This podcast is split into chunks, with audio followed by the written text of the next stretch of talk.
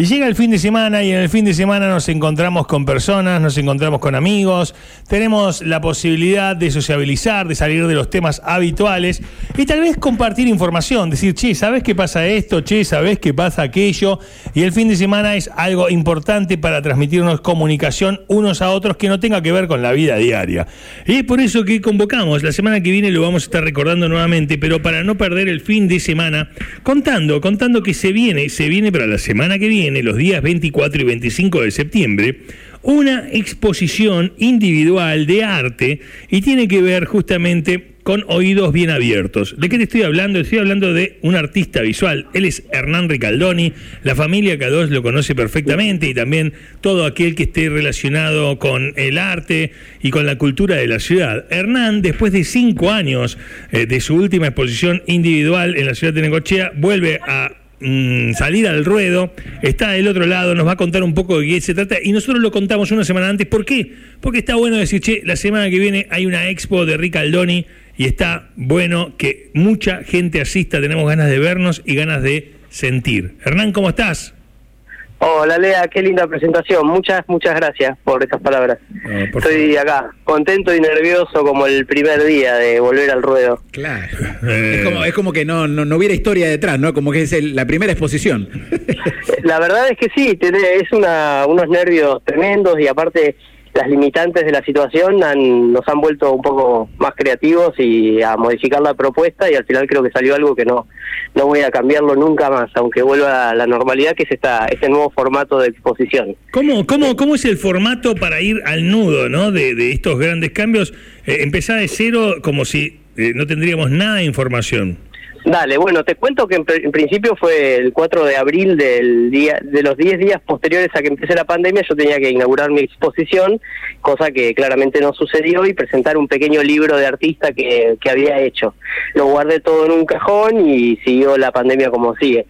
Cada tanto iba a ver el centro cultural, que es donde tenía la fecha, y me decía, no, el aforo es de 8 personas, el aforo es de 30 personas, bueno. Y en un momento, hace un par de meses, me, el director del Centro Cultural me dice, el aforo es de 30 personas, pero en el auditorium eh, pueden ir hasta 75. Entonces le dije, ah, bueno, listo, pero medio enojado. Le digo, mira, entonces te hago un recital de pinturas. y, después me puse a pensar y en verdad era una buena idea. Eh, yo aparte tengo esta pequeña historia de... desde, la, irreverencia artística surgió una, una idea realmente creativa. Sí, que quizás se, ha visto en otros lugares, ¿no? Pero lo que va a pasar básicamente es que yo me junté con buenos músicos de acá de la ciudad y, y, cada, y estos grupos de música van a armar un tema para cada cuadro que se va a exponer, que van a ser 11. Entonces va subiendo de a uno el cuadro al escenario y va a haber dos o tres minutos de música para ese cuadro. Entonces el público va a estar sentado, porque es un espectáculo musical, y van a estar mirando la obra en tensión con esa música interpretada por, por buenos artistas de la ciudad. Entonces, voy a asistir a ver un recital que hay 11 artistas. No, va a haber 11 cuadros y una banda de una, una banda de músicos, pero los cuadros suben de a uno. O sea, yo no voy a pintar en vivo. Lo que va a pasar es que los cuadros suben al escenario iluminados, van a estar filmados y proyectados atrás para los que están atrás y lo vean en pantalla gigante con detalles, y los músicos le hacen eh, una composición a, esa, a esa pintura.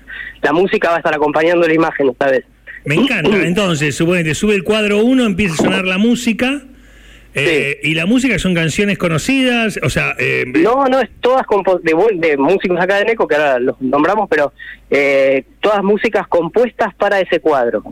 Ok, ¿y cuánto? Y está, ponele lo que dura un tema, cuatro, cinco minutos la canción sonando. Se va, el, se va el cuadro, entra cuadro 2 y entra música 2.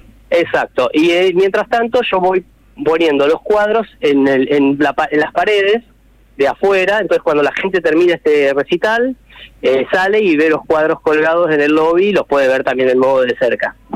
Ese sería como el formato. Me encanta. Y, y bueno, y la verdad es que estaba para hacer un montón de cosas, porque eh, entonces pensamos, ¿y qué pasa si lo agarra un tanguero, un rockero y bueno, el mismo, la misma imagen, cómo la reinterpreta? Por eso decidimos hacerlo en dos días para hacer esta prueba y un día va a ser un poco más electrónico, moderno, bueno, siempre experimental, y al otro día es, es más yacero, más con instrumentos de viento, abandoneones. Te- bueno, te- entonces, me imagino que lo más fácil para vos fue hacer los 11 cuadros de todo esto, ¿no? Porque, porque, este, tuviste que No, ser hay- director musical, eh, productor. eh, ¿quiénes- ¿A quiénes tenés en el tándem de músicos que, que van a darle música y entidad eh, eh, auditiva? O sea, ya no es el arte solo por lo visual, sino por lo auditivo. ¿A quiénes tenés en el Dream Team? Bueno, el con el que empecé a charlar todo esto, que me ayudó un montonazo, es Max Epstein, ¿viste? De la Cruz. Sí, sí, claro. Y amigazo también de la casa, tiene ah, ahí columnas para ustedes. Sí, sí, cada, cada Sí. vez que te, ca- cada vez que hablo media, eh, o sea, más de 29, 30 minutos con Max me meto en problemas. Eh, te mete, te hace laburar, te hace laburar. Sí, sí, está laburando, me hace laburar a full, pero la verdad es que es un placer porque le mete toda la energía y una visión totalmente diferente. Es lo Él va a estar también con una cantante que va a intervenir en dos o tres temas, que se llama Lilen, eh, que es de origen japonesa, pero vive acá en Neco. Eh, después, bueno, Mariano Verón, eh, bueno, hay dos o tres músicos que los ha convocado él y están ahí ensayando. Ayer estuvimos ensayando. Y al otro día, el sábado, eh, va a estar Melisa Cáceres como encabezando y Lucas Cambareri. Mira qué bueno. Y, y, hay, bueno, también dos músicos más, creo que una saxofonista de Mar del Plata, bueno, pero como que cada uno fue encarando y llamando a los músicos Bueno. y armando una estructura nueva solo para esto de, de la presentación de los cuadros. Eh, a ver, nosotros tenemos eh, claro esto, la semana que viene vamos a estar seguramente recibiéndolos. Queríamos contar que Oídos Bien Abiertos, el nombre de la exposición está latiendo, que el 24 y 25 de septiembre va a suceder a las 20 horas en el Centro Cultural, que va a haber una capacidad limitada. A ver, esto para poder hacerlo requiere de una entrada. Es una entrada realmente accesible porque es de 300 pesos, lo cual implica que si se venden todas las entradas, por más que uno quiera ir, no va a poder hacerlo. Se pueden conseguir en el Centro Cultural Necochea, en la cajita, o bien en el 62 84 74. 62 84 74.